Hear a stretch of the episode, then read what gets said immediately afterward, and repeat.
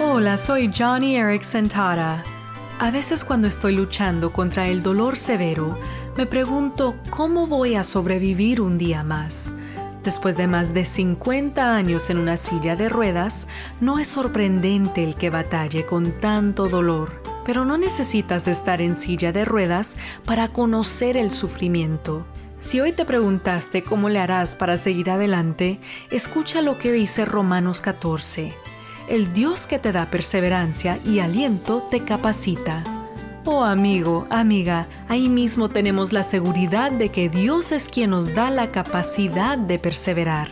Dios está contigo y se deleita en darte perseverancia y ánimo. Entonces si hoy luchas contra el dolor o el cansancio o estrés y piensas que no puedes continuar, confía en su promesa y recibe aliento y perseverancia del Señor.